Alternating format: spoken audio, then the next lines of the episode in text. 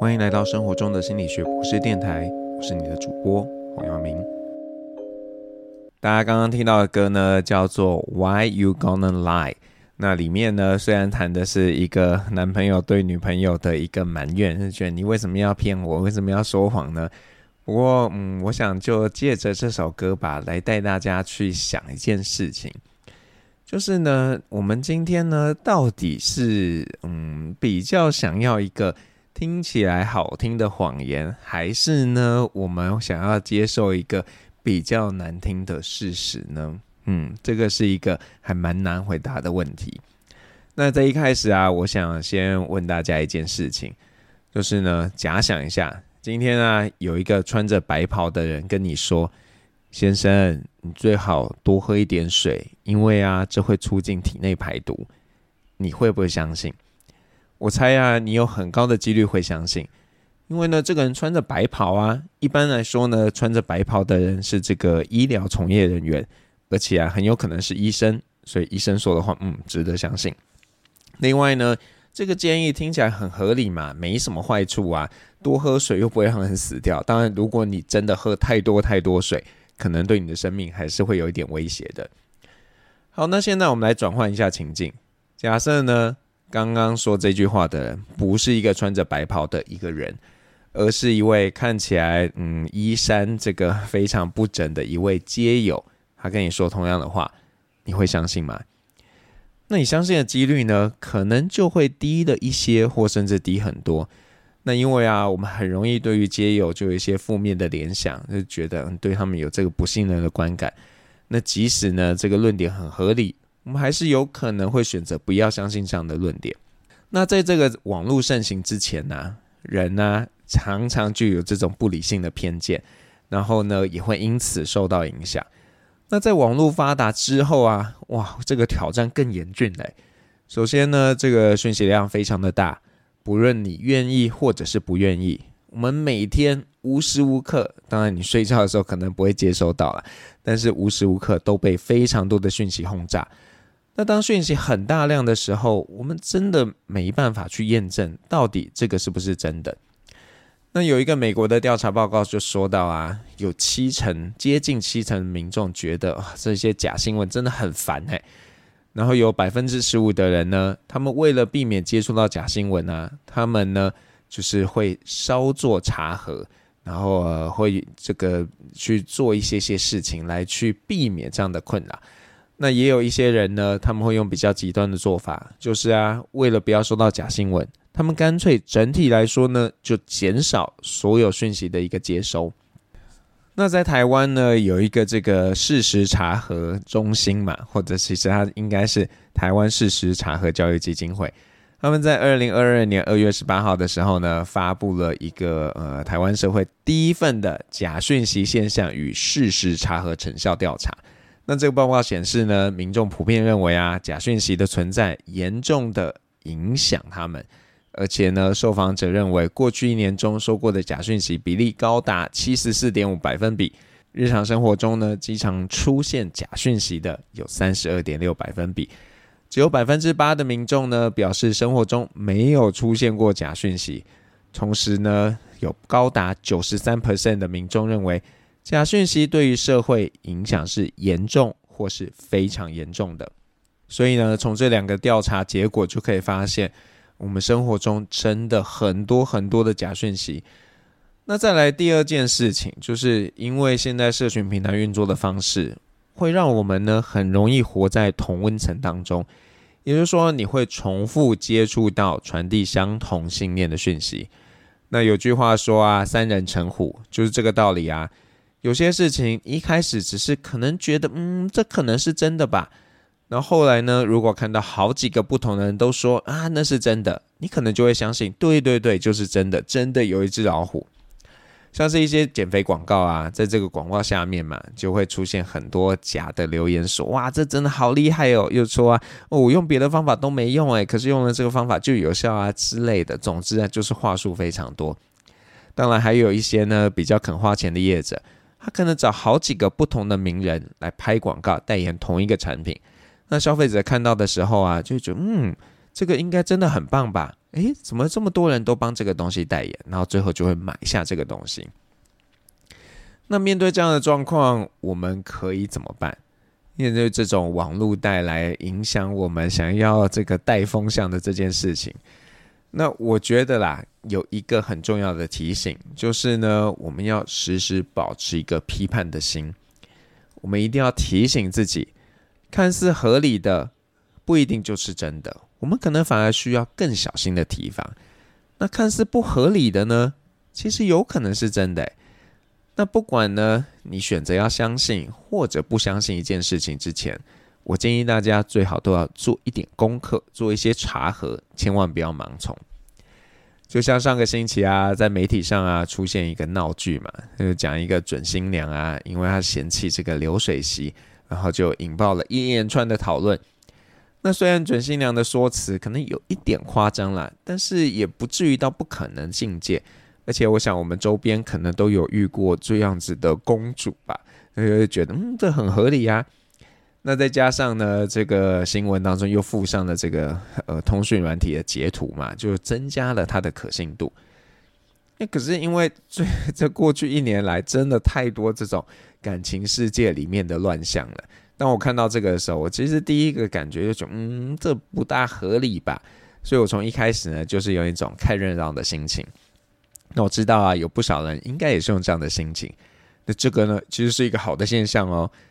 但问题就在于啊，不是所有人都有这样的一个觉察。有些人可能真的就觉得，嗯，就是这样，甚至还会加加进去去骂说啊，这个女怎么这样啊的，叭叭叭等等的。那如果呢，你发现有一件类似这种鸡毛蒜皮的事情，它被新闻媒体炒作，而且呢，不是炒作一天，是炒作很多天，有续集那样子，我建议大家真的要非常小心，因为啊，这个时候关键。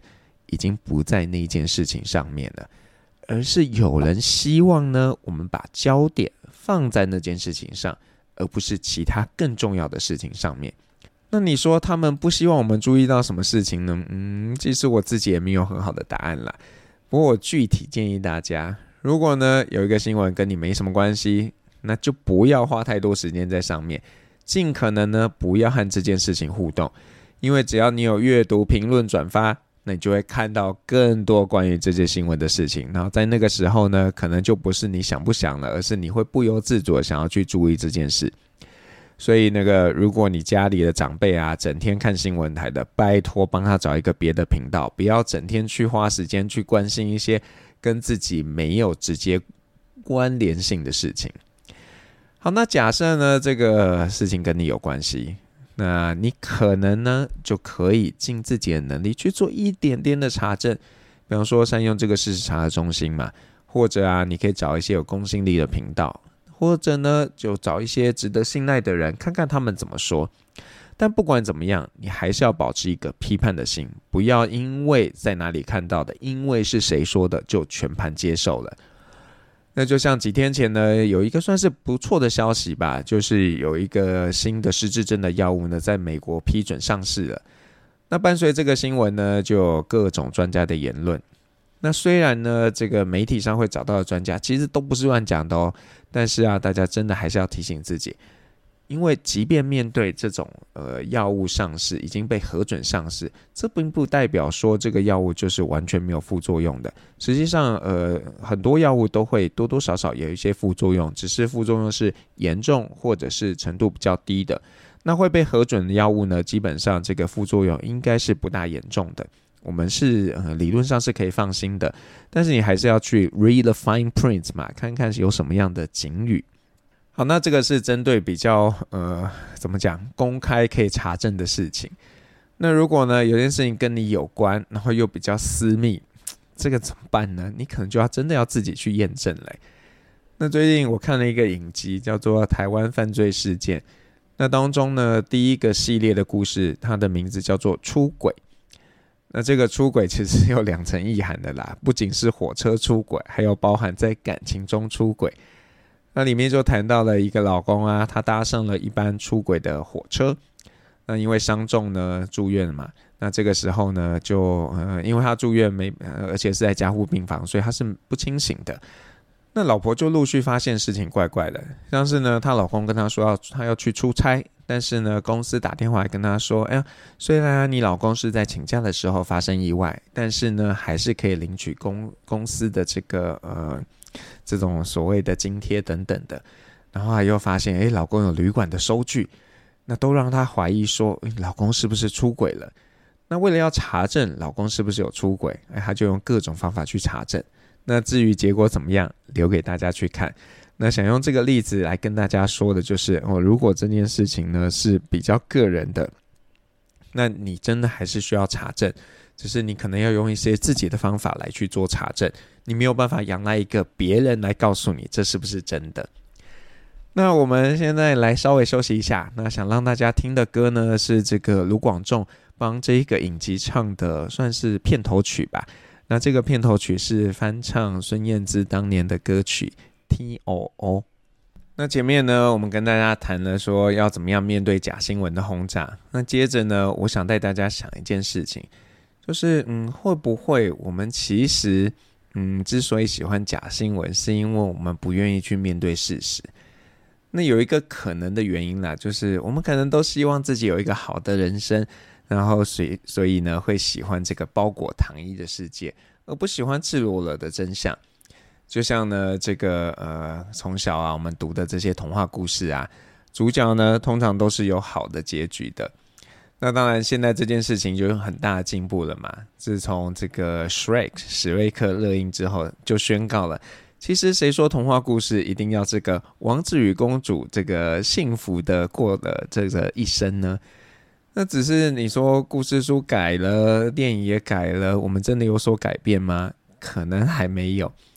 那身为一位父亲啊，我自己在跟孩子互动的时候，有时候也会稍做一些保留，会知道说，很像他们还没有准备好去面对这个事情的真相。那这倒不是我们要去骗他，而是有些事真的不是那么简单容易理解的。那孩子有时候可能没有办法去参透这背后的这些美角。那与其让他造成误解，还不如就是用一个方式，在不欺骗他的状况下，能够让他知道事情可以是怎么样子的。但是可能有些你觉得他还不适合知道的，那你可能就不一定要在那时候告诉他。那呃，为什么会这样？我觉得，因为事实其实就是可能有时候是难堪，有的时候是我们不想面对的。那如果啊，我们就跟自己说啊，这事情不是真的啦，你就就很像可以不用去面对这样的事实。比方说全球暖化啊，或者是新冠议题啊，这个大家会觉得这不就是那样吗？但是我们却看到了，在美国有不少为数不少的民众哦，他们选择不要去相信这些事实。那虽然看起来很离谱嘛，但真的大家也不要这么意外，因为每个人呢，可能都有一些自己不想面对的事实。因为不去面对呢，会让我们的日子好过一些。那为什么我们喜欢这个假新闻？第二个原因就是呢，我们喜欢简单的故事。那这可能是因为大脑偷懒，或者呢，其实大脑的设定本来就没有必要处理这么复杂的世界啊，所以呢，会倾向去呃相信那些看起来原因跟结果很直接的事情。那你看这个行为主义的研究者，他们就发现嘛，如果你今天做一件事，马上得到好处，那人们呢就会更想去做这件事。但是啊，如果你做一件事情之后，那个好处不是马上发生的，或者有一个 twist，有一个环节才发生的，那个强化的效果可能就不会那么强。那我们人类的世界呢，其实就是有一点复杂的。很难用一个简单的方程式来解释所有的现象，也就是说，我没办法今天告诉你今天做了什么就一定会得到什么。但是人都喜欢比较简单的故事，那我我们现在就来验证一下这件事情。假设呢，这个呃，这个有有两个人给你这个成功的建议，那第一个人说啊，哎，你只要做这件事，你就一定会成功。然后第二个人跟你说，如果你想要成功呢，你可能要考虑五个不同的内部因素，再加上三个外部因素，然后你会有这个点点点的几率会成功。那请问各位，你会选择相信哪一个人的建议？那我知道，当我今天很刻意这样问的时候啊，可能会有一定比例的人去选第二个人的说法，但是实务上呢，想多数的人都会倾向用第一个人的方式吧。因为那就比较简单嘛，我只要做这件事情，我就一定会成功。那我干嘛不做呢？就像最近很红的那个 ChatGPT，我们之前有介绍过，它现在真的很受到欢迎。那我觉得它受欢迎呢，绝对不是只是因为啊，它是很聪明的聊天机器人，可以帮我们做很多事。就有一个很核心关键的因素，就是它跟 Google Search 不一样诶，它会直接给你一个，或者是把几个他觉得好的东西包在一起丢给你这个东西当做答案。